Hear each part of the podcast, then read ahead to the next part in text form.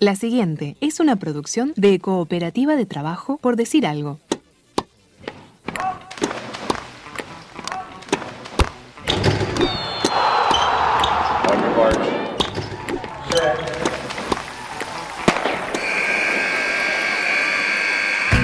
Hay deportes. Y en Por Decir Algo queremos hablar de todos. O de los que podamos desde este momento y hasta las 15. Por Decir Algo. Temporada 7. Temporada 7.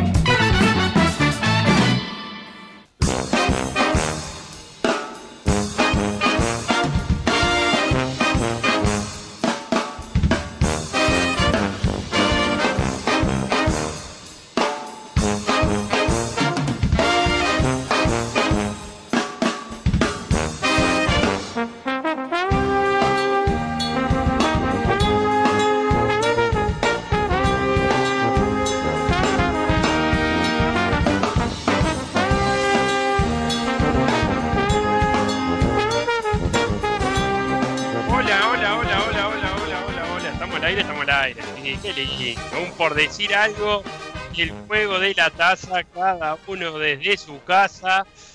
Hoy nos toca hacer una edición a distancia, pero que la distancia no nos haga olvidar lo mucho que nos queremos. Por ejemplo, con Sebastián Moreira, que voy a pasar a presentarlo. Un hombre imposible de encuarentenar, porque no hay muros que puedan encerrar esas ganas de vivir y de hacer radio. Buenas tardes, Sebastián. ¿Cómo estamos, Felipe Fernández? Qué lindo verte, porque la gente no lo sabe, pero, pero, pero nosotros nos estamos viendo a través de una camarita de Skype y yo estoy viendo a Felipe Fernández en la intimidad, en lo más profundo de su intimidad, totalmente desnudo haciendo este programa. Bueno, eh, como el community manager desnudo. ¿Vos dónde estás, Sebastián? Contale a la gente en qué lugar de la casa te pusiste para hacer este programa. Bueno, quizás ustedes me conozcan de otros programas como Tapalo con Radio, donde ya conté esto. Sigo exactamente en el mismo lugar, sentado frente a una pared blanca, viendo ya con mayor nitidez las manchas, la humedad, los reboques caídos, porque la estoy viendo el mismo pedazo de pared hace 4 o 5 horas. Pero ¿no cambiás la, locación para hacer un programa distinto? Deberías hacerlo. Pero, mm, claro, vos decís que yo podría... Que haya un rincón PDA y un rincón Tapalo con Radio. Bueno, eh, voy a pulirlo. la verdad es que mm, no tengo tanta casa realmente donde, donde tenga una mesa y una comodidad y todo, pero lo, puedo pulir. Si vos me lo pedís, yo lo voy a pulir.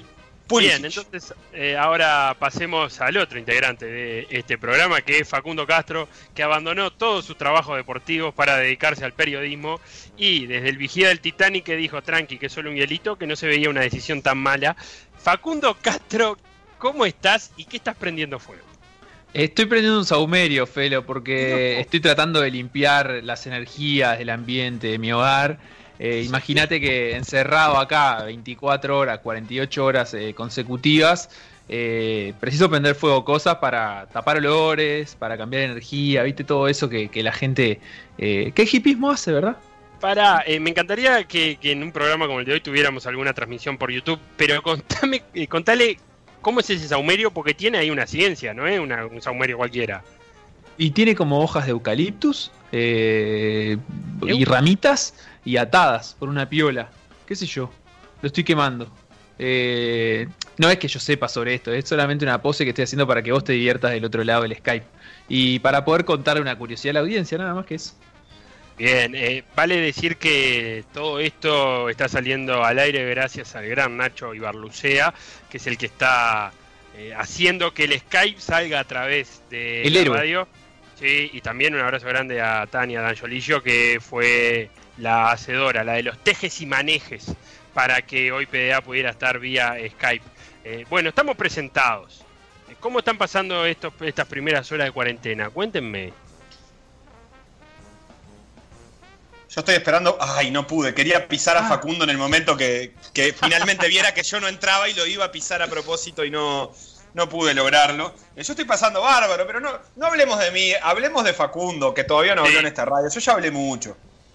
¿Y pero qué querés que, qué querés que cuente? Em, la verdad es que pensé que ya habíamos pasado esto. ¿Qué, ¿Qué, querés que te diga? Pensé que 2020 había sido el año para estas cosas. Y bueno, está. Se ve que no. Se ve que 2021 también. Así que está muy tranqui, ¿qué vamos a hacer? Eh, Eh. Muy contento de hacer radio también. Me divierte bastante hacer radio por Skype, ¿eh? Eh, Es una cosa interesante eh, que siempre que no. Ya lo hablamos hoy temprano en el otro programa, perdonen que sea reiterativo, pero mientras deja de ser de decisión de uno, a mí me parece muy doloroso, pero cuando es decisión de uno es muy divertido. Yo el único temor que tengo es, y esto es una infidencia, es. Ustedes recuerdan lo que pasó la última vez que nosotros tres hicimos un programa a distancia, ¿no? Sí, Ah, sí, sí, sí, sí. pude- Duró poco, Ah, como quien dice. Augurios, augurios eh, de un relato no feliz, digamos. Claro, o sea que les pido, y esto ya enraizándolo con el deporte, somos como ese deportista que eh, se enfrenta una y otra vez a su mismo destino, como ese defensor que no logra que dejen de ganarle eh, partidos en la hora, como esa Argentina que pierde una y otra vez finales. eh, Como David no Luiz. sé. A ver, ¿qué otras maldiciones hay de deportistas? Ah, qué lindo. eh, Qué lindo para haberlo preparado, ¿eh? Pero no, Sí, lo- no lo hablamos de esto alguna vez. Yo, la que más recuerdo es la Argentina, las finales de Copa América y final de Mundial. Eso, No, y karma no, y a mí la primera que se me viene a la cabeza es Bela Goodman diciendo ustedes no van a ganar nunca más un torneo internacional al Benfica. Como ese Benfica que no gana nunca la copa, entonces. Como ese John Stockton eh, que siempre se queda sin el anillo. No me hable de esto. Pará, ¿viste, ¿vieron el tráiler de, de Space Jam? No, todavía no, pero se estrena en julio, ¿no? ¿No lo vieron? No, eh, Eh, me, me, me apena no poder ir a verla al cine. Espero que para julio los cines estén reabiertos, pero no, no la veo, ¿eh? A mí me Bueno, gustó la- el homenaje a Wade. ¿Pudieron ver esa parte? Por lo menos, no sé si la audiencia capaz que la tiene presente, pero hay una, una muy famosa foto en la que, eh, Facu lo debe saber mucho mejor que yo, pero en la que Lebron está hundiendo una pelota y, y Wade, eso con los Miami Heat, está adelante como en primer plano de la cámara, haciendo con, lo- con las manitos como yéndose, viste, como que viene de correr y ya Haciendo antes de que la hunde, sí, como un avioncito inverso, o, o es con las palmas para arriba o para abajo, no lo recuerdo. Eh, y con cara de, "Ja, mirá cómo la hundió. Y, y Lebron en realidad todavía está un poco del aro, y hay una toma de Space Jam que es eh, Lebron hundiéndola y... mm, eh, Bunny, el Pato Lucas, Elmer Bunny O ella, perdón, ella. eh, Lola Bunny. Lola Bunny haciendo la de Wade en una réplica perfecta, obviamente, de, de la escena. Y la verdad que me pareció un, un guiño muy pintoresco. eh, de, de los creadores de Space Jam, ¿verdad? Gente muy talentosa. Bien, ¿cómo lo viste a LeBron en, en- en ese papel de Michael Eh, Jordan? Espectacular. ¿Cómo se le da bien actuar al, al- al deportista estadounidense? Eh, por ejemplo, No, pero yo hacía la inversa. Yo trasladaba, por ejemplo, a un ídolo local, un Marcelo Capalvo. ¿A vos te va Marcelo Capalvo haciendo Space Jam? bueno, pero esto es, la- esto es lo que tenemos que hablar ahora, entonces. Tenemos que generar el quinteto de- del básquetbol uruguayo. Uh, No, qué pero yo lo que te digo es. eh, No, pero a mí no me importa lo que me decís vos. ¿Qué, qué querés que Claro. te diga? Claro. ¿El Eh, quinteto de básquetbol uruguayo para qué? ¿Para pelear con los, los Looney Tunes? No. Para mí, por ejemplo, Gastón Páez tiene todo para estar en el rival. En el rival, sí, claramente. Eh, a mí, me- eh, ¿sabés que Leandro García Morales tiene todo para estar en el rival también? Uf, también, también. también. Eh, y el bicho Silveira tiene todo para estar en nuestro cuadro. El bicho Silveira, ¿quién es? Es como Lucas, ¿no? El pato Lucas, o sea, mm, metedor. Sí, sí, no, no, no se me ocurre su, su caracterización en, en, Eh, en para mí es dibujito, un Pato pero me parece o que, un- un que juega en nuestro cuadro. Que le piden eh, disparar la pelota, le hacen y, y le, le tira unos tiros a la pelota. Ah, le dicen shoot, shoot. Y él le, le encaja tres tiros. Muy bueno. Es- Ese es muy bueno ese chiste. Pará, y te, te hago una pregunta, porque si fuera, por ejemplo, si estuviéramos haciendo una versión local de Space Jam Sí. eh, y hubiéramos hecho una primera, el, el ídolo de aquella primera, nuestro Michael Jordan, yo creo que hubiera sido el Tato López. Sí. Eh, incluso creo que tiene eh, algunos puntos en común, un carácter eh, fuerte también, ¿no? Como fama de, de tipo de un líder. eh, Ah, me gusta, me gusta para comienzo de película porque lo iríamos a buscar al Tato López al medio de África, por ejemplo, Uganda, a un medio de la selva y le decimos Tato, tenés que volver a jugar al básquet. Claro, el, No, el Tato estoy sería un libro, no puedo, dice. el Tato sería Michael Jordan y le habrían robado los poderes a Capalvo, a Pierri Eh, seguramente también eh, Al bicho a que sigue desde esa época todavía. Pero el, el bicho es talentoso. Eh, a, a Diego Lozada, esa época también. Eh, Al Fefo Ruiz. Y al Fefo Ruiz, está bien, me gusta. Sí. Y entonces ahora, ¿quién sería Le- eh, eh, eh, Lebrón? Porque a, a García Morales lo quisimos poner en el otro cuadro al final. Eh, ahora, ¿quién sería LeBron? Es una gran pregunta, pero ¿por qué no Granger. Jason Granger? Claro. Bueno, me gusta, me gusta. Eh, no, tan, no tan identificado con la selección uruguaya, pero, pero bueno, eh, podría andar. Porque el otro es Batista, pero tiene también pinta de ir para el rival, ¿no? Viste que no tenemos gente para Jam, vos. Entonces, tenemos, todos son rivales acá. Eh, Y- igual, y- la verdad, Facu, lo- Sí. la- las carac- a ver, que sean villanos en la cancha no los hace que tengan que ir para el otro cuadro. En realidad podrían ir todos para el nuestro, porque en, en la Space Jam original había jugadores de carácter bravo también. Eh, sí, lo que pasa es que ahí lo que tendríamos que pensar es, es que, qué caricaturas irían en nuestro cuadro, ¿no? Tipo, pi- pienso, qué sé yo, ¿cómo, cómo armaríamos un Space Jam eh, uruguayo, pero con, lo- con los que acompañen al Michael Jordan? Porque de- lo- después los jugadores no eran grandes protagonistas de Space Jam, solamente les robaban los poderes. Claro, tenés razón. Eh, y, y ahí en esa de los dibujitos, ¿quién, ¿quiénes serían? Cap- capaz que podríamos armar un Space Jam rioplatense, tipo que te juegue Mafalda. Ah, o- Claro, Alejandro Bacolé. Eh, ah, bueno, me gusta para Alejandro en patineta. Es que muy camina buena. por las paredes con Bacolé. Es muy buena. ¿Y, y quién, quién más? ¿Qué otros personajes ¿Charoná? Charoná. eh, me gusta? Charoná de dos porque tiraba la boleadora, yo qué sé. Es tirador, Charona. Em, Dibu, ¿no entra Dibu, el de la telenovela? sí, medio Bobby, ¿no? Bueno, Eh, sí, no, no sí, es que, no- sí. no es que nos abunden los Pa- dibujitos. para mí, para mí, ¿sabes quién es? Hay un personaje en Space Jam que no me acuerdo cuál es, pero como, que siempre, como que siempre le salen las cosas de casualidad. Ese sería Anteojito. Anteojito, Ah, imagínate. Anteojito en una cancha de básquetbol y, si- y- y no sé, metiendo un triple, pero de casualidad porque le, le rebotó la pelota en la cabeza, algo de eso.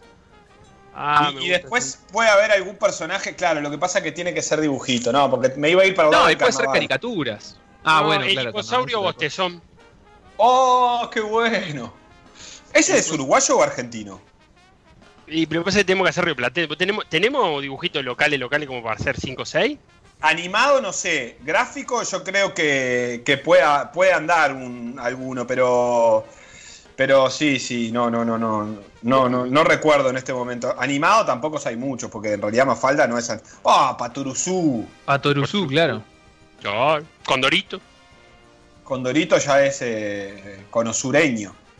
Sí, bueno, pero lo traemos para acá. Lo vamos a buscar también. Hacemos toda una escena yéndolo a buscar de- al, al otro lado de la cordillera. Cruzando Claro. los Andes. Porque en definitiva, los malos, ¿quiénes van a ser? Eh, ¿Van a ser extraterrestres? ¿O va a ser algo como más autóctono, más tipo, nos invade el imperio yanqui Uh, por el agua? El colonialismo. eh, me gusta que los rivales sean como eh, deportistas súper desarrollados de, de los países que, que les dan condiciones de preparación apropiadas.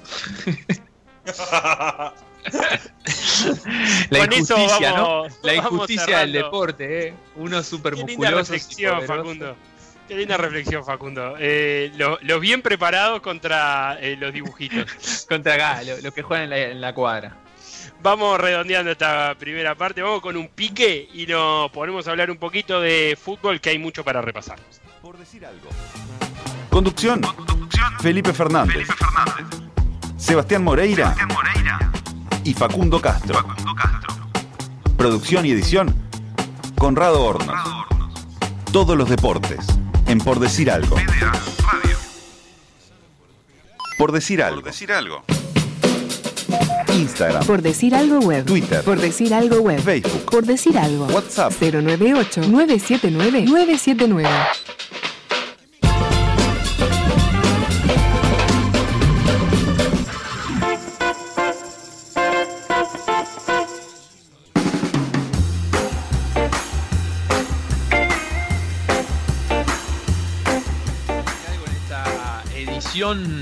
Casera. Cada uno desde su casa, el PDA de la taza.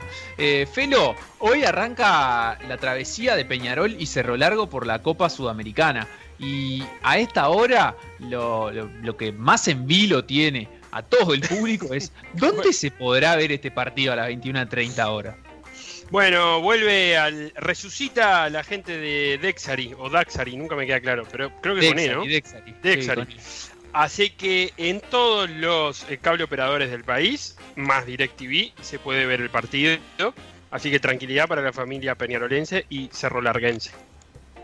Bien, clarísimo. Así que entonces, 21 a 30 horas, Cerro Largo y Peñarol, que van a jugar en el Parque Viera, por más que Cerro Largo es local, eh, su estadio no reunía eh, las, las, condiciones necesarias para que Conmebol lo habilitara y que y se otro, pudiera jugar en Melo. Eh, así otro dato más, Facu.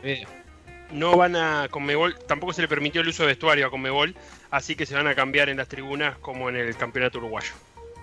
Bien, perfecto. Este partido que se va a jugar a partir de hoy a las 21. Esta serie que se va a jugar a partir de hoy a las 21.30 y que tendrá su vuelta el próximo martes a las 21.30. Mañana será el turno 19.15 de eh, Torque Fénix. Para Cerro Largo, en este caso, es una, una Copa Sudamericana que te diría que ya, por, por lo menos en su, en su planificación debería tener contemplada desde hace, desde hace meses o desde hace varias semanas.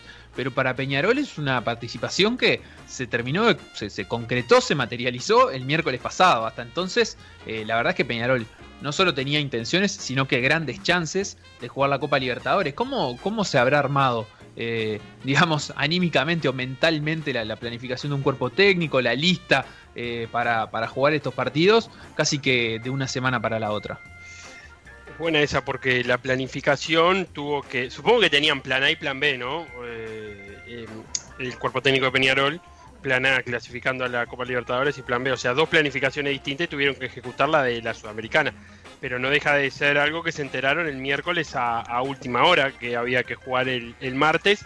Y el armado de lista tuvo algunas novedades en Peñarol, que es la ausencia de, de Cristian Badoch, que no está en la lista, y también la de Juan Acosta, eh, en el caso de Juan Acosta se habla de que es altamente probable que continúe en Peñarol, eh, pero de, de Cristian Bauch no.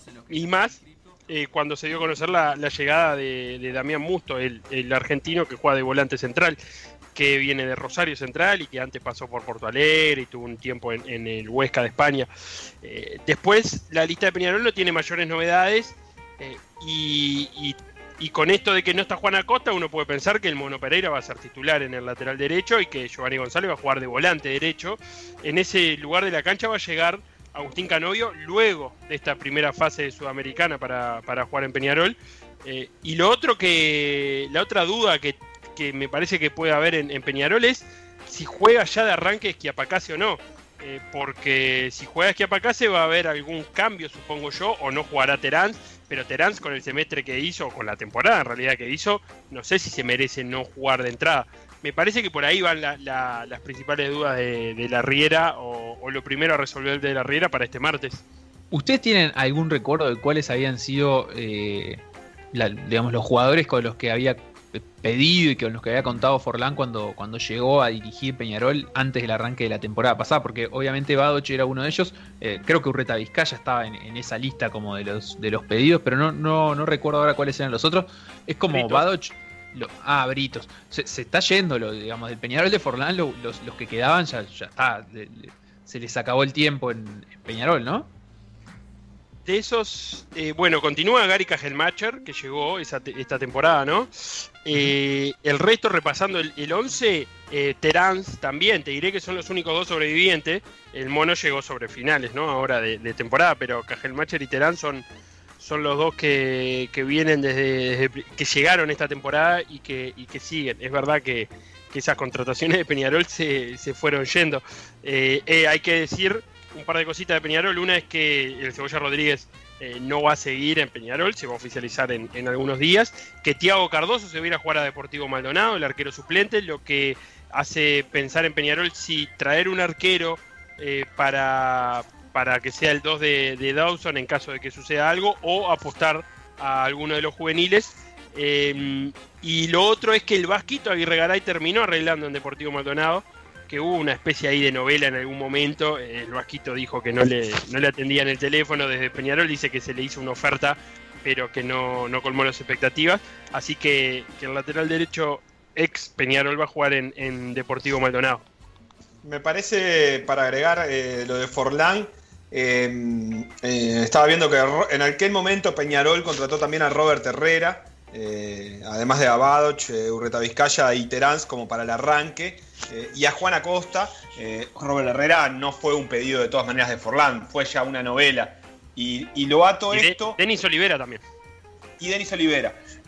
no, lo ato esto también a, a las dificultades de, de Peñarol de que, de que no va a tener como un momento armado de plantel y que y hay hasta cierta, a, no sé, a ocho horas de que empiece el primer partido de la temporada para Peñarol, porque en definitiva es eso, también es el, el, el 45 partidos de la temporada al mismo tiempo que el primero, y eso genera una dificultad muy particular, la misma que tiene Cerro Largo, evidentemente, pero, pero que como decía Facu ya tuvo tiempo de planificar, y es que incluso hasta hay o había alguna polémica sobre si tenían derecho a continuar algunos jugadores. Por ejemplo, en el caso de, Badoch se estuvo hablando de, que el jugador entendía que estaba renovado automáticamente, eh, mientras que Peñarol entendía que estaba libre automáticamente. O sea que ni siquiera había como una claridad en eso, lo cual me parece una dificultad bastante grande a la hora de armar un plantel. Mm. Y lo otro respecto a las incorporaciones, y ya te doy paso, Felo, para, hablar del partido en sí, si es que, nos vamos a meter con eso, es eh, eh, el caso de Canovio. Eh, que, no va a estar ahora, pero que se habla de que se va a incorporar a Peñarol y que me parece eh, eh, realmente una demostración de, de hasta qué punto el desafío de Peñarol no pasa por los nombres, sino por cómo, cómo va a ser su juego. no ahora, no para, no para atrás, sino, sino para lo que viene. no tiene que ver tanto con si Peñarol eh, tiene o no tiene a tal jugador, me parece a mí, obviamente hay mejores jugadores para desarrollar mejores ideas, pero fue un jugador que fue, se tuvo que ir de Peñarol eh, el tiempo este que se fue, porque era como que no, lo soportaban más en Peñarol, no soportaban más su ineficiencia.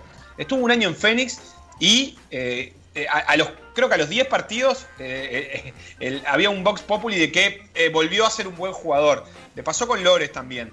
Eh, entonces, eh, hoy empieza ese desafío para Peñarol, para mí también. El de, el de ver si logra superar el rendimiento puntual y particular de los jugadores.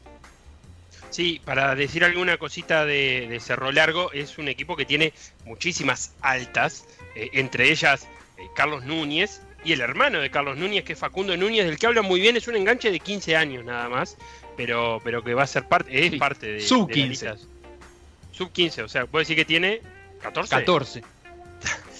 y está en la lista de convocables. Eh, tiene como, eh, como baja a Hugo Dorrego, que se fue a, Bolivia, a Guillermo May, que volvió a Nacional porque estaba préstamo, el, bigotito, el bigotón volante, eh, y Emiliano, y Emilio, perdón, Maquichen, que, de vez en cuando jugaba también en, la saga de Cerro Largo, pero vino un mundo de gente. Desde los más conocidos, Emiliano Ancheta, que viene de, Danubio, Mauro Stoll, que, estuvo en Juventud, que, que hizo una buena segunda división. Eh, Mauro.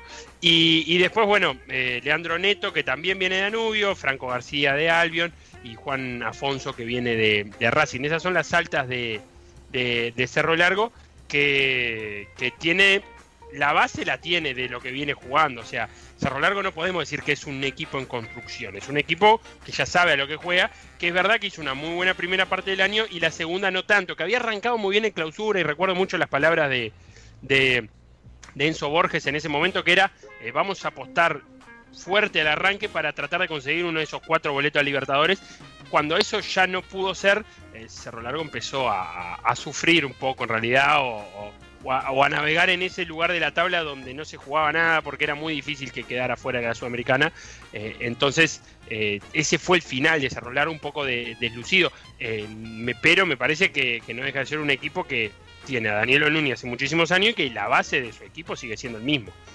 Sí, quedó a un punto de perder igual su cupo en Sudamericana porque terminó con 50 puntos. Fénix entró con 49 y River con, con 49 se quedó afuera. Fue realmente eh, bastante malo, el, sobre todo el clausura que terminó con 16 puntos. Eh, muy lejos del nivel que venía mostrando Cerro Largo. Pasó muchos partidos sin ganar, muchísimos partidos sin ganar en el torneo clausura. O sea que no es el, mejor momento eh, para, para Cerro Largo, que además, como bien dijiste vos, eh, no va a ser de local en su estadio, sí va a ser de local en términos reglamentarios. Eh, esto aplica, por ejemplo, para, la, para el desempate a través del gol de visitante, pero no va a ser local en su estadio, que en, en un momento eh, fue una fortaleza de esas inexpugnables. pasó Ah. un año y pico sin perder ahí.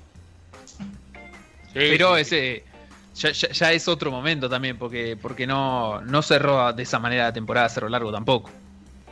No, no, es cierto que, que- que, eh, en su pérdida de regularidad perdió también partidos jugando de local. Expugnable. Pasó a ser expugnable. Eh, toda la razón, Felipe, toda la razón. Pasó a ser. eh, Es fácil ir a jugar a, a Lubilla, decilo. Eh, totalmente fácil. Eh, tiene, tiene, tiene bajas. A largo del partido de hoy, a mí me genera una sensación muy extraña. Un día antes de que se juegue, además, la final del campeonato uruguayo. Realmente me cuesta meterme eh, a pensarlo como un partido que define el calendario de la temporada para, para dos equipos. Y la verdad es que así es como hay que tomarlo, porque en esta serie, Cerro Largo y Peñarol, como también Fénix y Torque después, van a definir si tienen seis partidos de competencia internacional en el año o no, mínimo. Y, no, Es y 900 un montón. dólares, ¿no? Ah, vos pues solo te importa la plata, claro. Sí, expliquemos un poquito ese tema de- del formato, porque es la primera vez que la segunda competencia en importancia de- del continente, eh, ya sea la Copa Sudamericana como en los últimos años o cualquier otra de las que se ha jugado antes, eh, tiene este formato de, de fase de grupos casi que espejo a la Copa Libertadores. Hay eh, ya seis clasificados de Brasil y de Argentina, o sea, seis de Brasil más seis de Argentina, eh, que van directo a esa fase de grupos. Además se suman los cuatro perdedores de, fase 3 de la Copa Libertadores.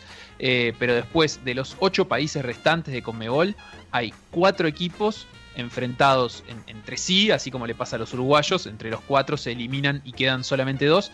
Y esos dos van a parar a la fase de grupos de la Copa Sudamericana. Primera vez que hay fase de grupos de la Copa Sudamericana. Ocho grupos de cuatro equipos cada grupo. Y atenti ahí, en la Copa Sudamericana solo va a clasificar el primero de cada fase, de, cada serie, de cada grupo. O sea que tanto Peñarol como Cerro Largo o, o Fénix Torque, lo- los que avancen eh, para clasificar a los octavos de final de la Sudamericana, van a tener que ganar su grupo, ¿no? No es como la Libertadores que se puede salir segundo. Eh, ¿Por qué es esto? Bueno, porque para los octavos de final clasifican los ocho primeros de cada grupo y además caen de la Copa Libertadores los ocho terceros de cada grupo y entonces esos serían los, que completan el, el cuadro de octavos de final de la Sudamericana. Eh, un torneo creo que bastante más atractivo que, que en anteriores ediciones por, por esto de tener una fase de grupos, duelos de ida y vuelta. eh, y, y- eso de que solo clasifique el primero también está, está interesante para una fase de grupos. Sí, vamos a ver cómo se ajusta este torneo. Lo cierto es que, que el formato anterior tenía, a mí tenía, para mí tenía una contra muy grande y era esa, esa cantidad de tiempo que pasaba entre la primera ronda y la segunda. Era un torneo que no se terminaba de armar hasta después de la segunda ronda, que Claro. cayeran los eliminados de Libertadores como para tener una continuidad. Ahora veremos eh, cómo se da esto de, de la fase de, de grupos y acostum- acostumbrarnos a ver algunos nombres que no, no estamos acostumbrados a, tenerlos en, en una fase de grupo de, Sudamericana. Eh, mañana, vos bien decías, juegan Fénix con Torque, que Torque está haciendo su primera participación eh, internacional. Torque debe ser de los equipos que menos, menos contratos hizo. Eh, fue, llegó Guruciaga como arquero suplente, porque se fue eh, eh, Rolero, no, Cubero. Cubero. Cubero, Cubero, Cubero. Aquel guante de oro de Mundial Sub-17 de México, donde Uruguay fue vicecampeón. ¿Cómo no? ¿Cómo no? ¿Cómo no? Y se me está escapando el nombre ahora de un volante que estaba jugando en Bélgica y que volvió a Torque. Eh, Fénix tiene para elegir a Rodrigo Amaral y a Mejía entre las altas, porque también está Lolo Stoyanov, pero no puede ser elegible en, esta, en este momento, eh, pero que son dos refuerzos eh, interesantes. Eh, Casanova ha atajado bien después que se fue de Amores, pero, pero veremos qué hace Carrasco, si lo, si lo mantiene o juega con Mejía. Y me interesa ver cómo se adapta Amaral al sistema de Carrasco, que es de golpe por golpe, que es de, de volantes en mitad de cancha, haciendo toda la cancha, o sea, ida y vuelta. Por ejemplo, por ahí juega Canovio, es uno de esos volantes. Y Amaral no sé si tiene esas características de ida y vuelta o lo va a usar con, como uno de los tres atacantes eh, y Carrasco lo que hace mucho es partir el cuadro y que esos tres atacantes queden arriba eh, mucho tiempo. Veremos cómo, cómo, lo resuelve el entrenador de Fénix. Sí, yo creo que eh, hablemos hoy porque mañana no, no, vamos a tener tiempo de hablar de este partido, pero porque mañana va a haber final y no va a haber este, exactamente un por decir algo. Yo creo que va a ser uno de los de arriba, Amaral. Y en ese sentido, y capaz que le pasamos tarea a Guzzi para, para alguna de las próximas salidas, mmm, no sé cuánto, cuánto más corren los delanteros de un equipo de Carrasco que los del resto, porque eso que vos estás contando sucede mucho, que quede el equipo partido y que en realidad eh, no tengan que bajar a correr un puntero, a correr un lateral eh, rival hasta el borde del área grande. Entonces quizás no sea tanto el trayecto, aunque sí lo que sea es un fútbol capaz más dinámico, pero como lanzador, Amaral también puede cumplir una muy buena función, es uno de los mejores jugadores, con de las mejores pegadas del fútbol uruguayo, y, y Fénix usa mucho el recurso de, de, la pelota larga, entonces por ahí también puede llegar a encontrar un hueco. Sí, estoy de acuerdo. Es, eh... y... Adelante, Facu. No, diga Felo, diga Felo, yo iba a, cerrar con, no, yo simplemente aportar que, que, el Chori Castro, que como que se daba un hecho que estuviera en Fénix, salió ayer a la prensa a decir que tiene varias ofertas arriba de la mesa, pero que todavía no decidió sobre su futuro. Sí, incluso como que bromeó con que ya tenía contrato con Torque y con Fénix, según las versiones de, prensa, que si fuera por la prensa ya estaba jugando en dos equipos. Eh, Félix, yo iba a cerrar contando que hoy, a partir de las 21 a 15, en realidad sujeto eh, al cierre del partido de básquetbol entre Nacional y Trujillo por la Liga Uruguaya, que también va a estar en M24 de la mano de los compañeros y colegas de último cuarto. Eh, va a haber transmisión de este partido de Copa Sudamericana eh, Cerro Largo Peñarol, así que eh, pueden enganchar M24 desde, desde tempranito, escuchando Nacional Trujillo por la Liga Uruguaya y luego pegadito Cerro Largo Peñarol. Mañana, obviamente, como decía Seba, a partir de la una y media, la previa de la final entre Nacional y Rentistas, que se va a jugar en el complejo Rentistas y que va a comenzar a las 15 horas. Eh, eh, saliendo... Facu, te, te, te, agrego sí. nomás ahí, a las 2 finalmente la previa de, por decir, eh, fútbol propiamente dicha, de manera formal. La primera media hora Perfecto. es toda nuestra, así que estaremos acá y estaremos en el 24 metiéndonos en ese tema, pero la presentación será leída en el entorno de las 14. Muy bien. Eh, Feli, saliendo un poquito de, de Uruguay, tomándonos el, el, avión como a vos tanto te gusta, ¿qué oh. pasa en la Champions hoy? Bueno, hoy hay Champions a las 4 de la tarde, dos partidos. Palito para la UEFA, que llegan a esta instancia y ponen los dos partidos a la misma hora. Haga doble, haga dos turnos, señora UEFA. Eh, 4 de la tarde va a jugar por un lado Real Madrid contra el Liverpool y por el otro el Manchester City contra el Borussia Dortmund. Ah, ¿Qué partido ¿qué les ahí? interesa ver? Por eso, qué difícil eso. Yo no tengo que elegir porque hay uno de mis equipos jugando, pero ustedes.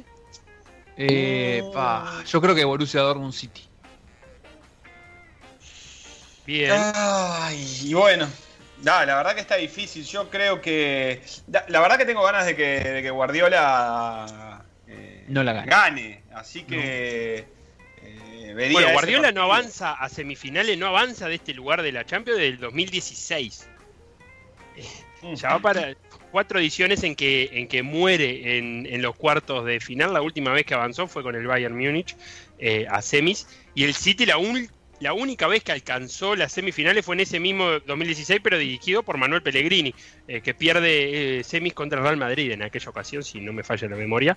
Eh, es, un, es un lindo partido el del City con el Dortmund, me parece que llegan muy distantes de, de, momentos. El City viene muy bien, eh, el Dortmund no viene tan bien, pero es verdad que el City ha sabido perder hasta con el Mónaco, el City Guardiola, ¿no? Eh, pero creo que está en un momento de la temporada muy alto de, forma de, de, lo dirigido por, por Guardiola.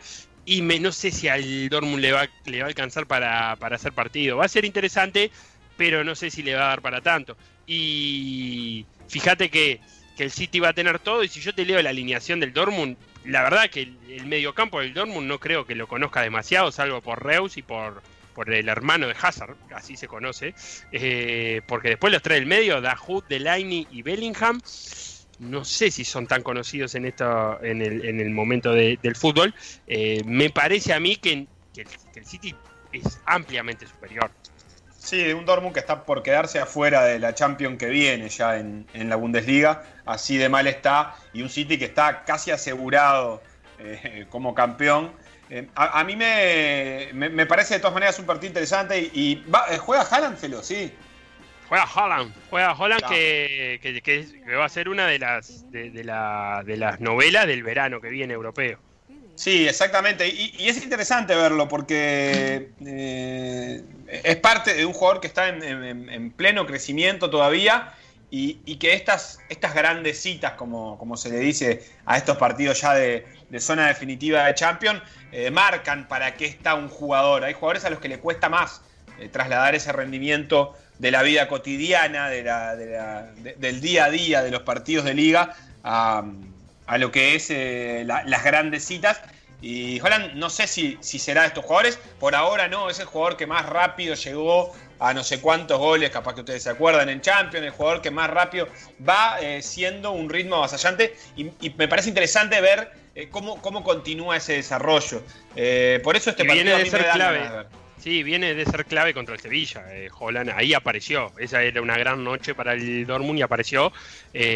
Ahora se va a enfrentar a un cuadro que viene defensivamente viene muy bien porque encontró en, en Rubén Díaz y, y en Stones una pareja de zaguero Guardiola muy fiable y en el tercer zaguero que es Laporte que los va rotando también eh, viene recibiendo muy pocos goles el equipo de, Guardiola. No es ninguna tarea sencilla la de, la de Holland para el día de hoy.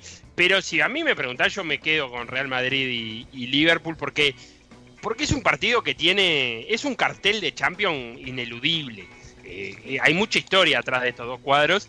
Eh, historia lejana e historia reciente, ¿no? Fue la final de, de la, la Champions pasada, no, de la anterior, con, con aquella jugada de Sergio Ramos y, y Salah, ¿te acordás? Que, que termina lesionado el, el egipcio de la clavícula, que no llegó al partido con, con Uruguay en el arranque del Mundial de Rusia por esa lesión. Y Eh, que hubo cierta polémica sobre si fue mala leche o. No, o no fue mala leche, porque ya. Esa fue igual hace. Es- hace tres finales, digamos, porque en el medio Li- Liverpool consiguió Pero, pero- finalmente la Champions y después fue la del Bayern, ¿no? Claro, me estaba olvidando la última del Bayern Paris Saint Germain, la primera de la pandemia, tenés razón. La ¿Cómo se última llamaba fue el Bayern, Paris- golero? ¿Cómo se llamaba el golero que de- defeccionó? Loren, Loren Kairus era así. Exactamente, que se tuvo que ir al Besiktas a préstamo luego de, esa, de esa final. Que, que no, pero fuera de broma, luego se supo que, que había tenido una conmoción cerebral por un choque con, con Gareth Bale.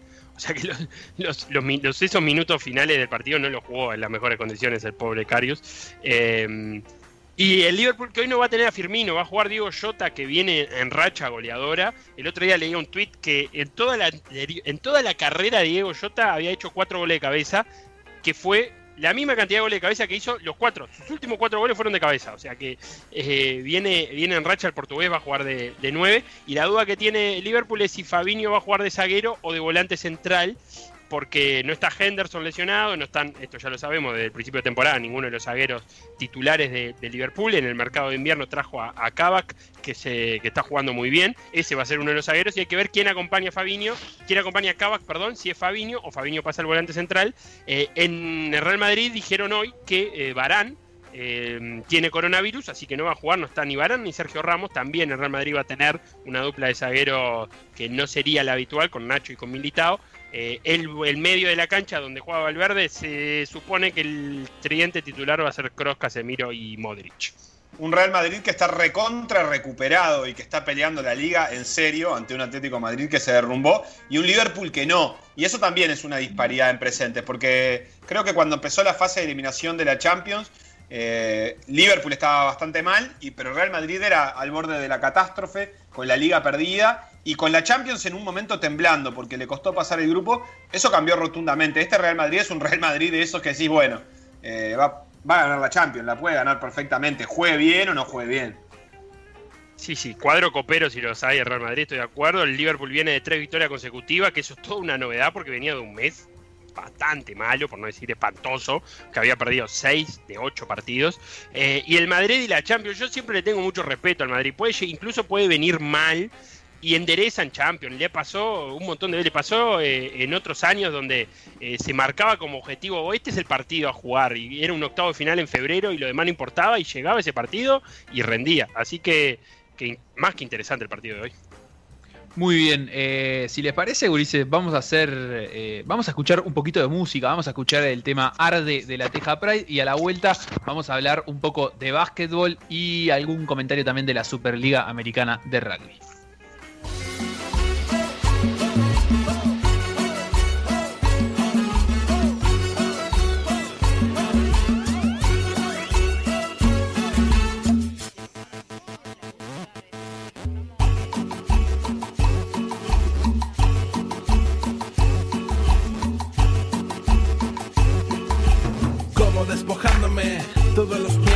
Queriendo derretirlos como una barra de hielo. Es un proceso que no puedo evitar. Aquí hay una olla de presión a punto de explotar. Sí, y cuando entro con el micro, no te acerques tanto con mi labia. Yo salpico y sin excusas ni estilo para aparentar. Soy una medusa bailando en lo profundo del mar. Sé, y es otra década con ganas de inventar. El pendejo que no hacía nada peina ganas se rompe el vidrio si no se abre la ventana. Si suena la sirena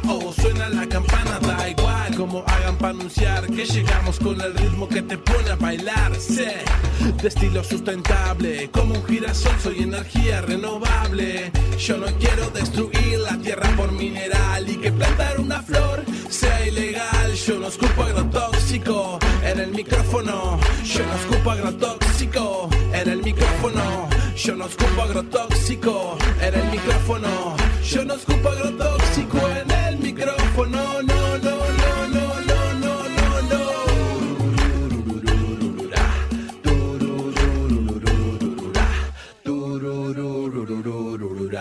De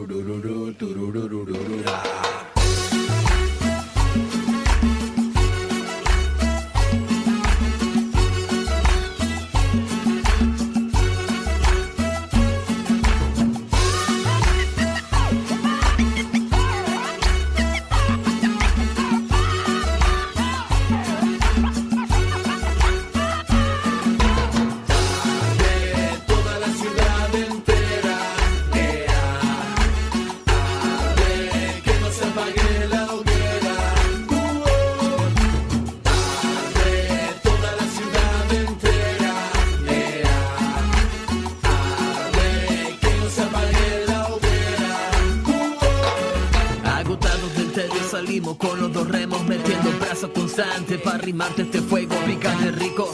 Ritmo sudor sin complejo, la teja suena y desata su artillería de viento. Así que mover la capa que las ideas se descalzan. Una por una ese cuerpo pide confianza. No te me quedes que la amistad siempre puede. Contra esos arrebatos de prejuicios endebles. Puede que no hayas entendido Si no hay sabor, no tiene sentido Dibujar de la manzana y que no la pueda probar. Te hace falta más práctica y menos de ese bla bla. De lejos las llamas se elevan al cielo. De cerca los cuerpos se siguen fundiendo. De lejos las llamas se elevan al cielo. De cerca los cuerpos se siguen fundiendo. de toda la ciudad entera, arde, que no se apague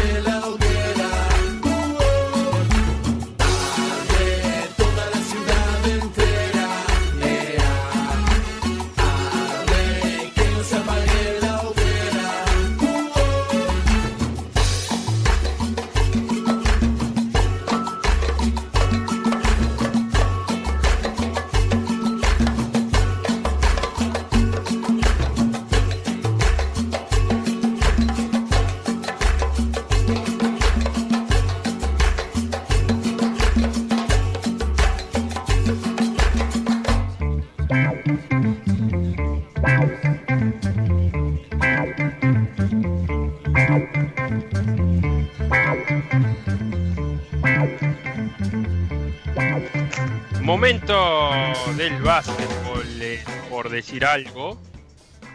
¿Rompiste algo, Facundo? ¿Yo? Sí. No, no rompí Ah, nada. está. Entonces fue Sebastián. Vamos a No, echarle la culpa a Yo Sebastián. tenía el micrófono silenciado.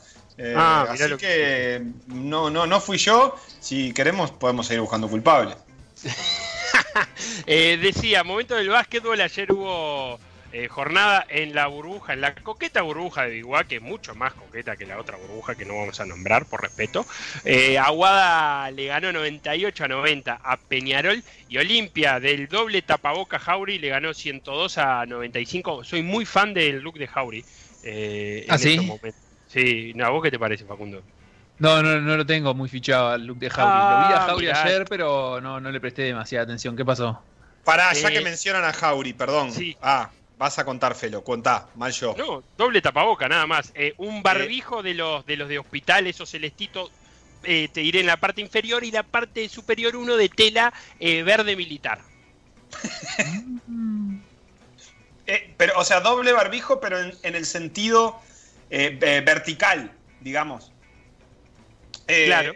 O sea, Sí. no uno arriba del otro, sino no uno encima del otro, sino uno arriba del otro. Claro, eh, exacto. eh, en vez de estar uno, eh, no es que uno esté superpuesto al otro, sino que una parte de cada uno nada más se superpone, en el resto se ve. Ah, Se tengo ve que foto. son dos barbijos.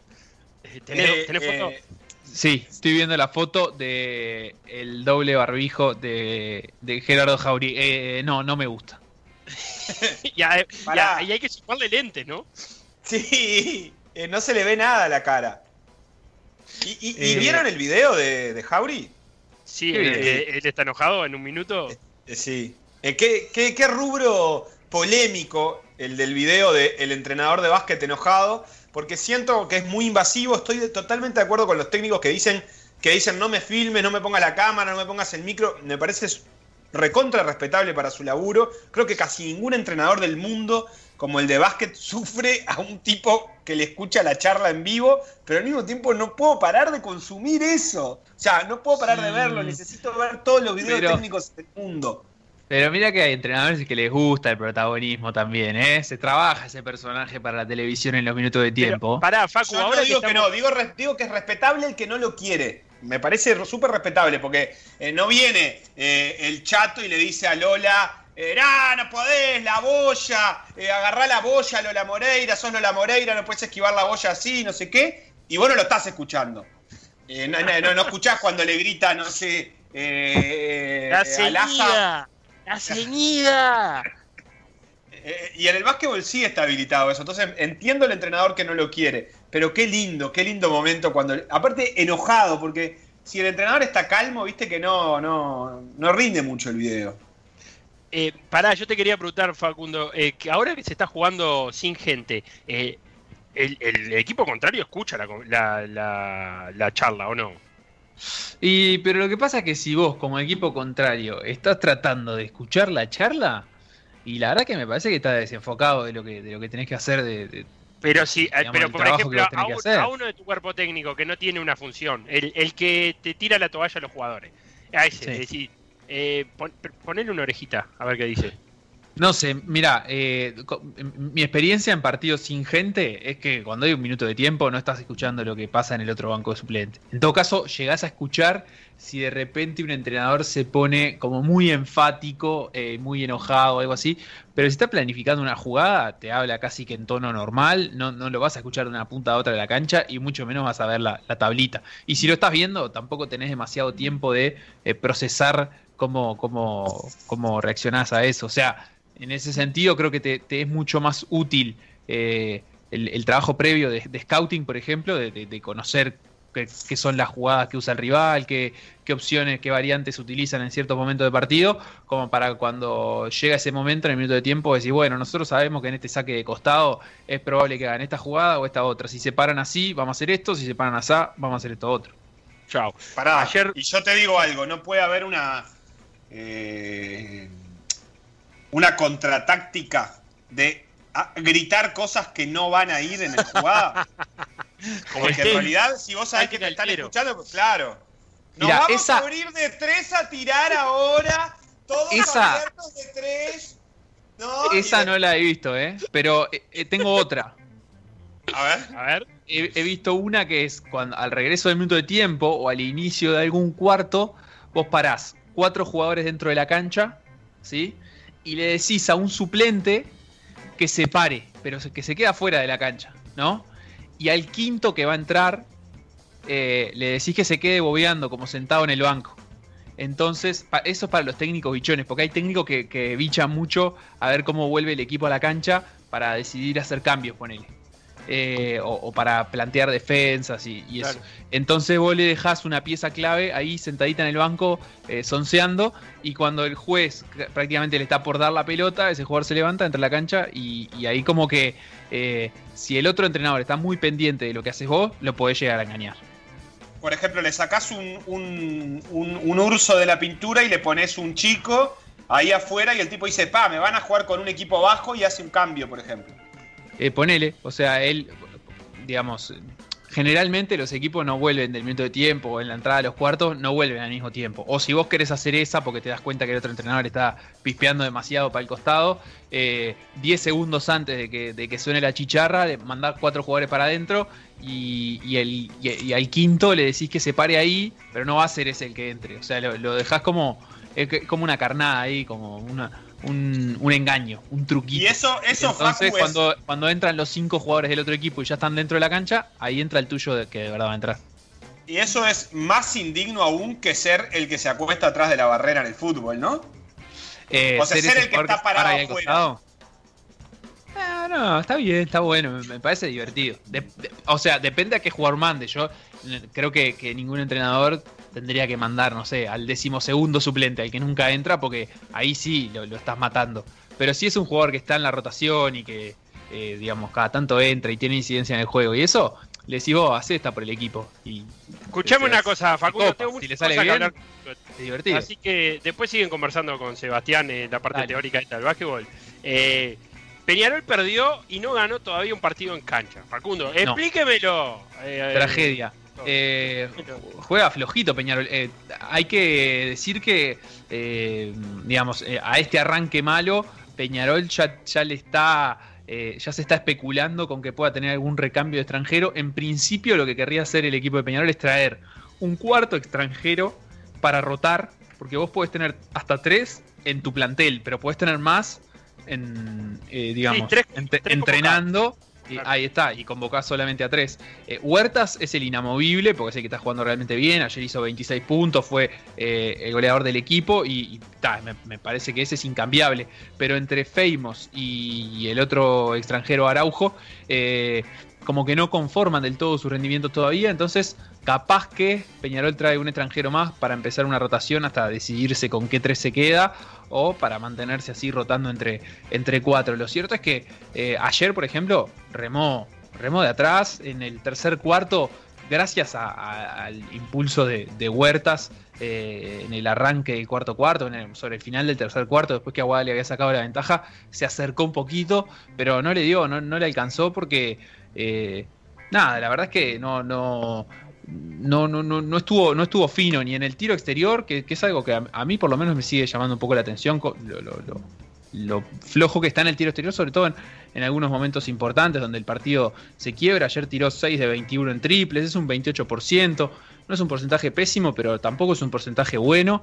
Eh, y, bueno, me, eh, parece que, esa es una, de, las, de las claves. Y además de que el equipo no, no encuentra un rendimiento colectivo. O sea, eh, me parece que realmente pesa el hecho de que sea un equipo casi que totalmente armado de cero, sin una identidad previa, sin una eh, construcción propia. Eh, la verdad es que no, no es para despreciar eso. Hay cosas que llevan tiempo, en el básquetbol mucho más, y ha quedado demostrado que en los últimos años los equipos eh, favoritos son los que tienen esa, esa construcción a lo largo de los años. Aguada, por ejemplo, es uno de ellos. Y los que no la tienen, eh, sufren. Y por ejemplo, equipos que se han metido como sorpresas, pienso en Urunday y en Trubir la liga pasada, son equipos que sí tienen esa construcción de mantener o técnicos o jugadores a lo largo de, varias temporadas eh, y, y de promover juveniles. O, es decir, hay, clubes como Aguada que encuentran en la billetera en poder mantener ciertos planteles durante muchos años con, jugadores destacados y de renombre. Hay otros que lo buscan eso en los juveniles. Pero el factor común es que durante dos, tres, cuatro temporadas hay una columna vertebral que es la misma. Y Peñarol no tenía una columna vertebral. No la tuvo. O sea, el equipo que subió del metro nada se parece a este equipo que, está jugando la liga hoy. Así que me parece que eso es eh, co- como que no da para sacar conclusiones al día de hoy de qué tan lejos puede llegar Peñarol, pero sí da para sacar conclusiones de que eh, es importante tener tiempo de trabajo y de construcción de un equipo eh, para encontrar su dinámica, sus puntos fuertes, para conocer sus, puntos flacos también. Peñarol todavía eso no, lo tiene. Facu, eh, van cinco fechas del torneo, lidera Olimpia con cuatro ganados y uno perdido, pero si no, me voy a la otra punta de la tabla me encuentro con Goes, que jugó dos partidos nada más, ¿no? Sí, eh, ya se perdió dos por coronavirus y ahora eh, se ha confirmado otro caso y estaban a la espera de, un hisopado más. Eh, el equipo de Goes que se podría perder los dos partidos más o si no se los pierde porque finalmente los lo, pudiera jugar en caso eh, de que Felipe Rodríguez, el jugador que estaba esperando su resultado, no diera positivo. eh, aunque no se los pierda, va- las va a jugar muy diezmados porque eh, los Osimani, Crawford, Brusewitz, Joaquín Borralo eh, eh, han tenido COVID, están en confinamiento.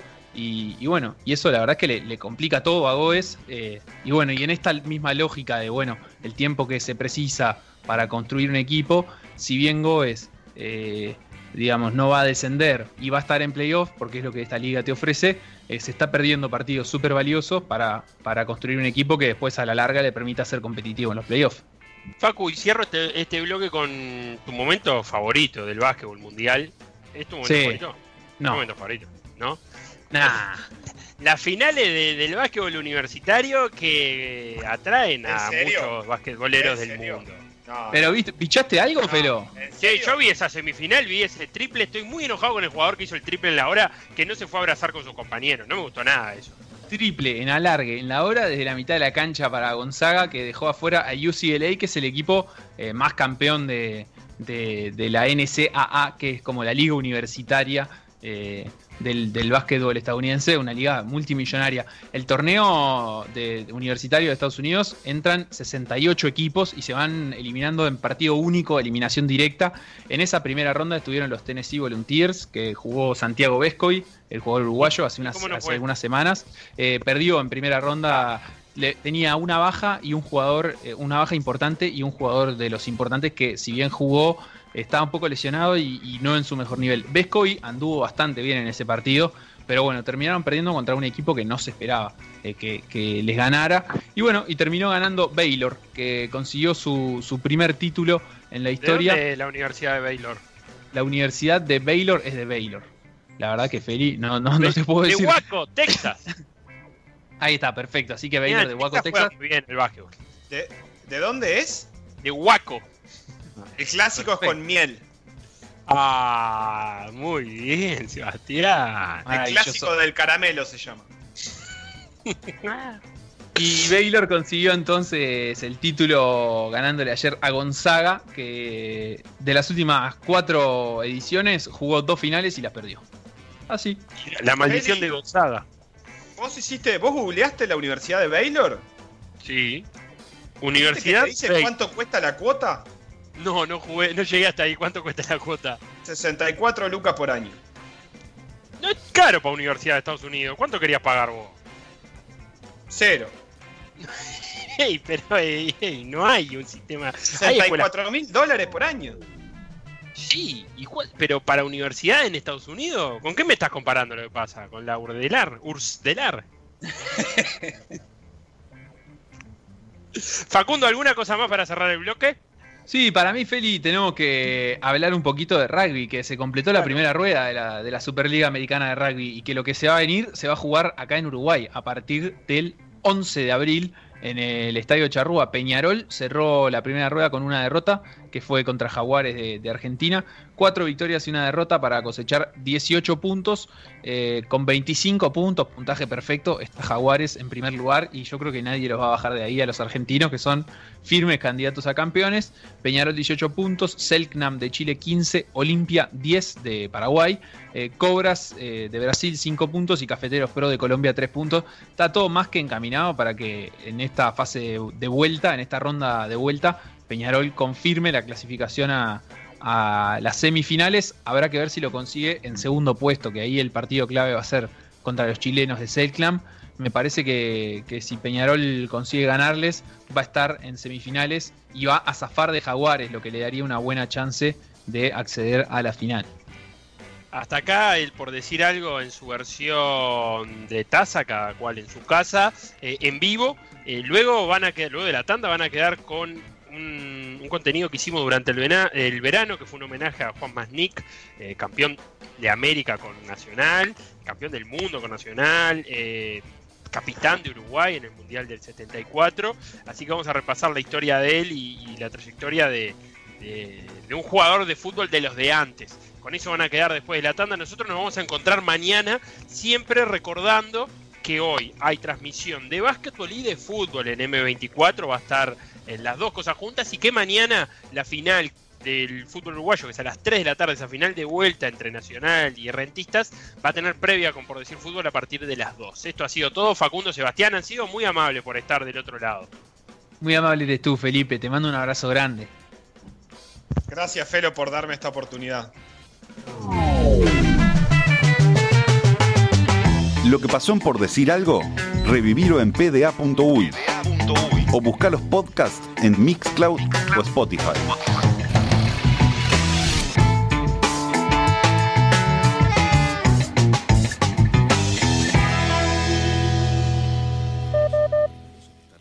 Por decir algo.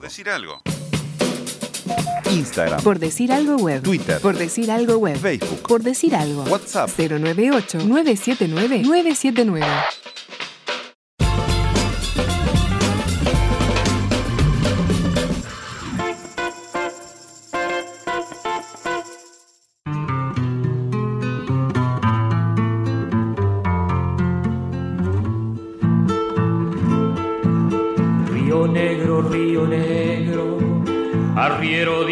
Destino, te traigo el agreste canto que soñáramos contigo. Quiere de tu fauna vida, de tu rumor boca el ritmo, de tu andar una esperanza para su ronco latido. Añorará mientras canta. Constructor de puentes. Eso era el viejo Masnik. Y los hijos de los constructores de puentes no nacen donde quieren, sino donde pueden.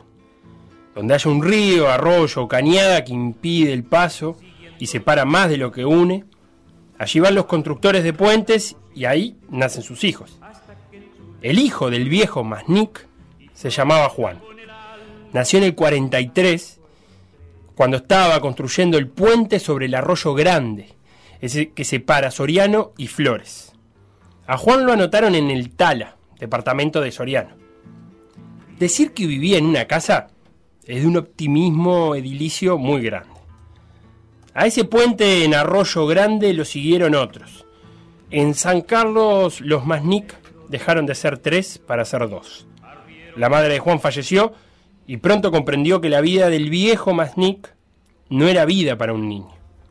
Entonces a los de unos tíos en Paysandú, escuela y trabajo, que no sobraba nada. Reencuentro con el viejo Masnik cuando fue a construir el puente sobre el río Negro que conectará a Soriano con Río Negro, ese que ahora se llama Liber Serengni, en la Ruta 2. Ahí es el comienzo de la carrera futbolística de Juan, Peñarol de Mercedes y además selección de Soriano. Con 16 años ya era un hombre y jugaba como tal.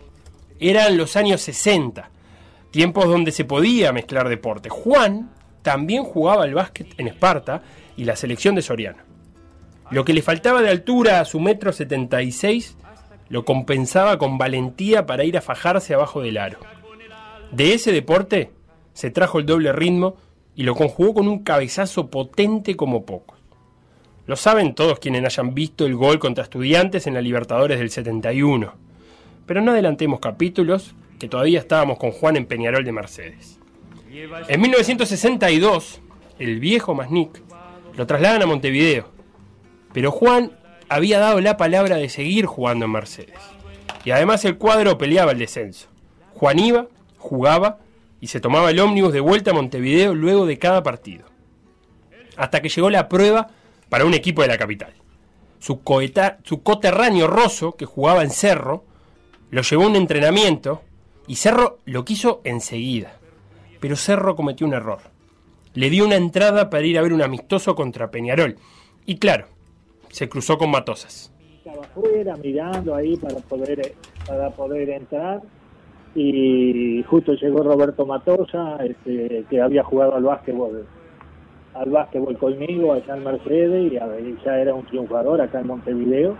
Y él me vio y me preguntó qué andaba haciendo, le dijo que iba a practicar en Cerro, me dijo que no, que viniera el lunes por la sede, que él iba a estar y que los, eh, los dirigentes estaban locos por traerme. Yo sabía que Peñarol me quería, pero el padre no, no me dejaba, no me dejaba venir, me entiendes, a Montevideo porque éramos hombre yo, lo que hago yo sin tu madre, vos no tenés madre y todas esas cosas. Y quedé con Roberto de, verlo y, y, el lunes fui, me presentó y enseguida eh, estaba el señor Wells, el señor Zen y Cataldi y enseguida me llevaron, si yo podía irme 15 días para los aromos y desaparecer, hacerme desaparecer, porque antes se quitaban los jugadores. Juan iba rápido. Por aquellos años, el DT de primera no era otro que Vela Gutman, el húngaro que antes de llegar a Peñarol se fue del Benfica lanzando una maldición que todavía perdura. Sin mí, el Benfica no volverá a ganar una final europea. Gutman le echó el ojo a Juan, pero el húngaro se fue rápido. Lo sucedió Máspoli, que también confió en Juan, y su trabajo no era nada sencillo, suplantar al propio Roberto Matosas. Pero Juan trabajaba hacía años y no le iban a venir a hablar de trabajos duros. Cuando Roberto se va para River Argentino, yo debuto, más porque me pone en el primer equipo con 20 años y debuto en, eh, la cancha de River Argentino por el, por el ¿cómo le voy a decir? El, el partido que se hacía por Roberto Matosa, ¿me entiendes? Aparte de pagar 33 millones de pesos, este, eh, un partido allá y otro, y otro acá, sí, en una semana dos partidos. Y, bueno, si yo le cuento aquí el Marqués, yo no sabía quién marcaba ni, ni nada.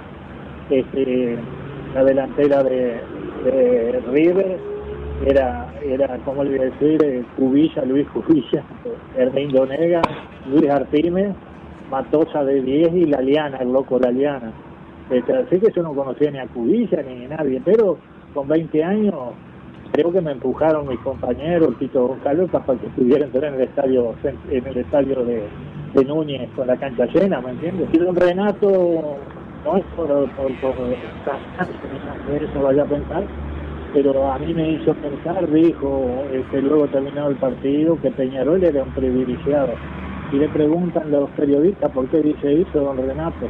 Dice, porque nos vende este fenómeno de Roberto Matos en la friolera de 33 millones de pesos y es el chico más nido que va a hacer un fenómeno. Ese don Renato era Renato Cesarini, entrenador de River de aquel entonces. Un jugador cuando repasa su carrera lo hace contando sus logros, pero también contando a quién enfrentó. Dime a quién marcaste y te diré lo bueno que eras. Juan es generoso en su memoria, recuerda alineaciones, números exactos de transferencias y rivales de turnos. Entonces, cuando no dice un nombre, es porque no quiere, no porque no se acuerde. Dice que se peleó con un dirigente de Peñarol, en realidad dice, tuve unas palabras con un alto dirigente, no dice el nombre, código de antes. Lo cambian pelo a pelo por Néstor Soria, zaguero de Cerro y de la selección. Tres años en Cerro tres terceros puestos, siempre detrás de Nacional y Peñarol, el tercer grande. Un partido donde se cayó un arco, Ondino Viera dirigiendo, Trócoli presidiendo. Hasta que llegó Gimnasia, plata en mano, 15 millones de pesos, y se lo llevó. La idea era hacer negocio vendiéndolo luego a River o a Boca, pero Juan se hizo querer, y es mucho más difícil hacer negocios con un jugador querido. Empezaban los 70.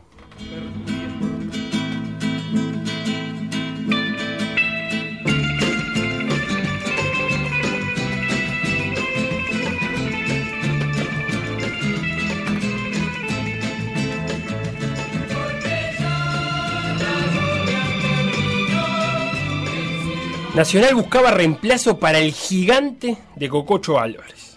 Aparecía el nombre de Perfumo, nombre pesado. A fin de cuentas, había que salir campeón de América, que ya se había perdido tres finales y que además Peñarol ya tenía tres campeonatos. Entonces el Pulpo Chamendi, que sabía por diablo y además por viejo, dijo, el hombre que puede sacarnos campeones de América es Masnik. Y si lo dice el pulpa, había que hacerle caso. Entonces, a La Plata a buscar a Juan. Ese nacional era el de Manga, el Petuviña, Maneiro, Espárrago, Artime, Cascarilla Morales. Nombres que no se precisa ni buscarlos en Wikipedia. Y ese nacional llega a la final en 1971 contra Estudiantes. Cuarta final consecutiva para los argentinos. Pero Masnik no conocía de trabajos difíciles, ya lo hemos dicho. Además, era la Libertadores de antes, la del rigor de visitante. Pero Juan no era hombre de sentir rigor. Se perdió 1 a 0 allá, se ganó 1 a 0 acá con gol de Juan de cabeza. Tercera final en Lima, Espárrago Artime y Nacional campeón de América por primera vez. Tiempos de intercontinentales a ida y vuelta. El campeón europeo era el Ajax, pero la voz se había corrido. Venir a América era un infierno. Lo dijo el Milan. No viene Cruyff y compañía, y con eso Uruguay se perdió de las pocas chances de hacer scouting, que le dicen ahora, a la Holanda del 74. Vino el Panathinaikos dirigido por Pushkas y se fue subcampeón nacional y Juan campeón del mundo. Juan, tres en la espalda, bigote al frente, fue el capitán de Uruguay en el Mundial del 74. El Mundial donde fueron a jugar como siempre, pero el deporte cambiaría para siempre. Juan se ve envuelto en una nube de flashes y cámaras en el primer partido. Del otro lado de la moneda al aire estaba Cruyff. Ahora sí, frente a Juan en una cancha. Fue 0-2 para Uruguay y pudo ser más. Luego vendría la aventura estadounidense, ser compañero de Pelé en el cosmos, en una época donde Estados Unidos buscaba desesperadamente subirse a la moda del deporte más mundial de todos. Y luego el retiro en Chile, en el 77. Se retiró sin ninguna estridencia, en un partido contra el O'Higgins de Nelson Acosta. A él, Acosta, lo abrazó y le dijo, no juego más. Los grandes de antes se retiraban por lo bajo. Luego se vistió de entrenador, de otras tantas cosas, pero abajo siempre estaba el jugador. Se fue como se retiró, sin focos que apuntaran ni grandes homenajes. Pero la memoria de los veteranos ahí está, para recordarnos que fue uno de los grandes. La lluvia terminó, el cielo ahora está azul para los dos. Un homenaje, un recuerdo de la trayectoria de Juan Masnik, campeón del mundo y de América con el Club Nacional de Fútbol. Y no solo eso, y quizás esto no por una cuestión planificada, reflejo también de una época del fútbol. Y también es interesante esa parte, ¿no? No es que ahora los jugadores no nazcan donde, donde les toca, la verdad es que también eh, este, esta historia de Juan Masní como hijo de la clase trabajadora y nómada también es reflejo de una época que hoy tiene otras características, pero que también es así. Pero sí, toda esa trayectoria, todas esas pequeñas anécdotas que vas contando, Felo, ahí, y que van eh, mostrando cómo se construía la carrera de fútbol de un jugador de los 60 y 70, están muy lejos de eh, lo que es hoy la construcción de una carrera de fútbol esas pequeñas decisiones que se van tomando y que terminan haciendo que un jugador termine en un lugar o en otro y que pueden depender simplemente de que un tipo te cruce y te diga, no, no vayas ahí, el lunes venite para acá que te fichamos. Y había que estar, él, lo cuenta en, los, extractos de audio que escuchábamos, es una nota de, Omar Casarré para La Fatídica, que era la revista por decir algo. Eh, Viste que cuenta que dice, te puedes ir 15 días los aromos para desaparecer cosa de que eran historias muy comunes, de que llegaba uno al puerto, te iba a buscar un dirigente de otro cuadro y te hacía firmar por otro que no era por el que habías venido. Entonces lo hacen desaparecer 15 días en los aromos hasta que, pudiera firmar con, con Peñarol. Y, otra de las cosas que, dejé por fuera del texto, que era interesante, es, me, resulta que es el de la, de la última generación previo a que el fútbol fuera mundial del todo. Entonces, eh, para ganarse los puestos en los cuadros grandes de Uruguay, había que esperar que se vaya, que se vaya, porque si no, no le sacabas el puesto a zagueros de la talla de Matosa, de Cococho Álvarez, gente muy pesada. Eh, que, si no estabas eternamente destinado a jugar en la reserva de esos equipos. Y, el encuentro con Cruyff tiene mucho de metáfora porque ese Mundial del 74, eh, recordemos, Cruyff, por ejemplo, eh, no firma con Adidas y su camiseta de ese primer partido con Uruguay. No tiene tres franjas, tiene dos. Eh, y, el, fútbol empieza, eh, son esos años donde por primera vez un equipo en Alemania tiene una publicidad, empieza a ser mucho más marketing, empieza a ver el negocio del fútbol, y en esa mano que se dan Cruyff y, y es un relevo, porque yo lo he hablado muchas veces, ese Uruguay del 74, que era un Uruguay de, de- de gente muy grande, eh, se encontró con una Holanda que nunca entendió qué le, qué, cómo jugó Holanda ese partido, y que luego Uruguay en- a nivel de selecciones, eh, a nivel mundial, ganaría ese, ese mundialito del 80, pero después pasaría un poco al ostracismo eh, en el concierto internacional, porque no se, va ni a- no se va al 82, no se va al 86, se vuelve al 90, pero no pasa demasiado, nos perdemos el 94 y el 98. eh, y, ahí fue que se dan la mano esos dos. Y también habla de un fútbol, eh, hay una que no, no la cuento, él va a la MLS a jugar con Pelé en el Cosmos, como decía, porque en Estados Unidos ya lo conocían, porque eh, eh, una vuelta hacía unos años atrás, a finales de los 60, Estados Unidos, a, a influjo de, uno, de, un, de un empresario que ponía la plata, busca generar una especie de liga internacional y compra las licencias de varios clubes del mundo. Entonces, por, eh, por, por Sudamérica creo que va el Inter de Porto Alegre y va Cerro. Porque Cerro por aquellos años eh, metió cuatro terceros campeonatos consecutivos. Tres con Masnick y uno sin él, con Ondino Viera de, entrenador. Y allá va a jugar Cerro, un campeonato, vestido de Cerro y demás, y Masnick allá fue. Entonces de ahí lo conocían y además cuenta Masnick que Pelé cuando llegó el Cosmo ya en los 70 le dijo, por suerte llegás vos, porque tenemos a alguien que nos cuide atrás. Eh, y, y, bueno, nada, un montón de anécdotas que deja él. eh, en gimnasia jugó con el, con el loco Gatti, que él protagoniza lo del arco caído, protagoniza un- una historia muy curiosa de, de un partido entre Cerro y Racing donde se cae un arco y se suspende porque el arco se cayó y no hubo manera de ponerlo de nuevo. eh, ese arco en el, en el Trócoli terminó perdiendo ese partido Cerro 1 a 0. Pero bueno, nada, de un fútbol de antes y, que recuerdo que cuando hicimos la nota no fue difícil llegar a él, porque él, él mantiene ese perfil bajo de no dar, de no dar muchas entrevistas, de, de contar sus logros hasta así, con, con- con un poco de, de calma. Eh, después, eh, después de retirarse, eh, tuvo uno- algunos años siendo entrenador de las juveniles en Nacional, luego se fue a El Salvador, pero él cuenta que, que no transaba con, con los dirigentes cuando les quería poner algún jugador por una cuestión de negocios y que, que se dio cuenta que su vida no iba por el lado de, de dirigir porque no iba a transar por ese lado. Se fue un grande, se fue el capitán de Uruguay en el 74, el capitán del día que empezó a andar la naranja mecánica, porque ese primer partido de la naranja mecánica fue contra Uruguay. Claro, este y mm, una cosa que pensaba a título recontra personal, pero es eh, se retiró en el 78, dijiste vos. 77. 77. Diciembre del 77. Eh, no, estaba pensando en, en las en, la- en las épocas y en cómo van quedando viejas y uno no lo percibe realmente, porque cuando creo que mis recuerdos, primeros recuerdos futboleros como de adulto deben ser 20 años después de eso. Eh, fines de los 90 eh, y quizás en ese momento pensaba en algo, pienso, pensaba en algo de 20 años atrás y me parecía lejanísimo. Y ahora estaba dándome cuenta que hoy, ahora ya hacen 20 años de ese Mundial del 98 y que, eh, que los jugadores que se estu- estuvieron retirando en esos momentos y que no sé quién, quiénes estaban por ahí, pero que, que dejaron de jugar en esa época, están tan lejos como estaban de mí más Nick cuando empecé a, a consumir fútbol. Es una simple reflexión sobre la crueldad del paso del tiempo, ¿verdad? Que quería hacer. Eh, cuando hice las cuentas Los, de que... los Davor Zucker, los Patrick Kluivert de Para alguien- del 98, por ejemplo. Para alguien significa Para una mí. anécdota, el reflejo de una época simplemente que pasó. Eh, sí, Yorkaeff. eh, bueno, sí, es la Francia Petit.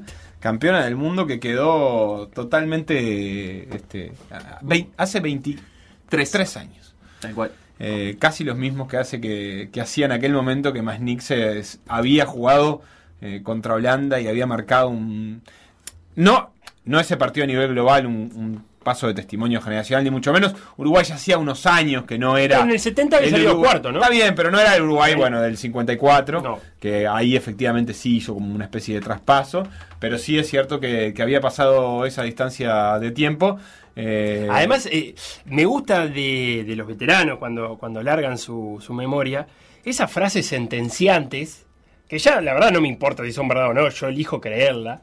Cuando el Pulpa Chamendi dice, si queremos salir campeones de América, tenemos que traer a Masnick, porque él lo había dirigido, el Pulpa lo había dirigido Masnica en, en Cerro. Y lo traen y salen campeones de América. Primera vez para Nacional en su tercera final. Eh, no, no era, tampoco era fácil esa tarea con el estudiante de Bilardo, que además lo cuenta, lo cuenta Masnik. Los tres años que él jugó en gimnasia de Grima en la Plata, los tres años sale campeón estudiante de la Libertadores. O sea que no eran buenos años para jugar en gimnasia. Bueno, en defensa de él hay que decir que los buenos años para jugar en gimnasia eh, Bueno, pero- no son ninguno, la verdad. pero por la propia gimnasia, pero justo coincide con los que ganan estudiante. Eh, sí, sí, eh, es más difícil. Era otra época igual. No sé si se vivía. Sí, con, con pasión, pero no sé si veías al otro salir campeón de América y significaba lo que significa ahora, el peso que significaba ahora. Pero es cierto, la nota de la fatiga a la que hiciste referencia estuvo dando vuelta en estos días, o yo me La equivoco. tuiteó Omar Casarré. Y se Eh, puede encontrar en la web de PDA, en la sección La Fatídica. No recuerdo en este caso la edición en la que estuvo. Es una buena pregunta. Fue una edición que dedicamos enteramente a ese mundial del, del 74. Eh, y lo de que el Ajax no haya venido, eh, haciendo un poco de investigación, la Holanda del 74 es la base de ese Ajax, campeón de Europa. Y claro, no era en época donde ibas a jugar y conseguías un video de tu rival. Eh, por eso la sorpresa de encontrarte a lo que jugaban. Y, que no haya venido el Ajax a jugar esa Intercontinental, que haya renunciado a jugar esa Intercontinental, eh, le quitó la poca información que podría llegar a ver en, en ese momento. El Mundial 74 por Uruguay fue un caos en materia organizativa, se fueron a Europa, la preparación la terminó haciendo los jugadores mismos, eh, el Boniato Forlán tratando de poner un poco de orden a una preparación que, que era caótica, eh, y ta, igual así llegó y, y Uruguay y enfrentó a esa Holanda que venía, la, la Holanda dirigida por Rinos Mitchell, que terminó, bueno, siendo segunda, pero que terminó cambiando el fútbol. Llegan algunos mensajes, incluso gente que está la adentro de la radio y nos manda foto con el gorro. No, No pasó a saludar. Tremendo. ¿Qué hacemos con eso? ¿Por qué? Pero, Eh, porque, bueno, no sé, tiene COVID, parece. entonces hizo o por otra cosa. Hizo bien. No sé, pero José nos manda fotos. Bien. Bruno que también dice, hace tiempo que no escucho una reflexión tan al pedo, Sí. pero tan cierta. ¿La de tuya? Ojalá que sea la tuya. pero puede ser la mía. Sí, No, es la tuya, la de los 20 años. En una bien lo digo, dice, con mucho respeto. Yo también, Bruno, la verdad que cuando terminé de decirla me di cuenta que no, eh, no tenía mucho sentido, Hace pero me 20 asombra años. pensar eh, lo que hace, lo que sucedió hace 20 años. ¿Sabes qué me gustaría, Hace 20 Felo? Sí, a ver, contame, Eh, para la temporada que viene. Sí. eh, Algo con 20 un, años. Un resumen, Sí. algo que pueda como seguir de manera his- historiográfica Sí. en hemerotecas. eh, bueno, ahora está cerrada la del Palacio Legislativo, pero Archivo de audio. archivo de audio y Sí. todo. Ah, me gusta. 20 años de la crisis del 2001. Qué idea. Va, Lo estás pensando en ve- eso. de la época. Claro, de la precrisis. La precrisis, la crisis, lo que sea. A ver, 20 años del 2001, Había- yo qué el sé. Pilsen Rock empezó después, ¿no? El Pilsen Rock empezó después, yo qué sé, Felipe. ¿Por qué no Era, era, algo que el, yo el pueda 2001 saber? era la época que Peñarol perdía con Zacaetano, que perdía como dos o tres años consecutivos, ¿te Eh, acordás? sí, San Capitano, San Capitano y, y cuadro del estilo. Cuando el Atlético Paranaense también era recién una cosa incipiente. Novedosa. Acá nos dice Andrés que em, el primer Rock nos dice alguien muy rápido, en muy atento, 2003. fue en el 2003. Ah, Yo no tengo por qué descreer de Nicolás G, que además Tiene pinta de ¿no? no sé, tiene pinta que la Parque y la Hispanidad fue- grande, ¿no? Parece Felo. Sí, pero me parece que fue el Parque de la de Hispanidad. toda la- no se perdió un solo Pilsen Rock en Durano, Nicolás, ya te lo digo. Eh, ¿Quién? Nicolás se perdió un. No se, no Ah. se perdió un solo Pilsen Rock. Tiene cara de no haberse ¿Dónde perdido. está en la foto? ¿En Italia? Tiene toda la pinta. En Roma. Feli, Eso es Roma. eh. Para lo que otro que te iba a decir, Felo, eh, en to- eh, Felo y Facu, en todo por la misma plata Sí. está el resumen de, eh, el par- Holanda, del Uruguay. partido de Holanda-Uruguay relatado por Anelio Morgan, Muy bueno, muy que bueno. es muy, es muy bueno. No, colga- no quedaba mucho con el espíritu del, del homenaje que le hizo Felo, pero la verdad que lo podríamos haber pasado. Eh, lo- Nombra, si nombra algún jugador uruguayo es un milagro. Sí. Porque no agarramos a uno. Aquella- sabés que no lo tengo fresco, lo recuerdo de cuando Está fue. YouTube, si no me equivoco, fue una cosa, una pieza de la. Ah, ¿la de Anelio? De otra época, la de Anelio, y, y no, la, no la recuerdo particularmente, pero no dudo eh, que, que, bueno, habrá tenido algún epíteto eh, acerca de gente que tiene que renunciar y ese tipo de cosas. Aquella fatiga eh, que tiene la nota del día que la naranja mecánica echó a andar y de Sí. cuando los jugadores usaban bigotes, que pueden ser tiempos que vuelven, eso también, ¿eh? Sí, cómo no. Es la número 18, de, correspondiente al mes de abril del año 2017. La pueden encontrar en pega.com.uy, en la sección La Fatiga, la re- número 18. Refrite de cuatro años te metí. Lo que pasó en por decir algo, revivirlo en pda.uy o buscar los podcasts en Mixcloud o Spotify.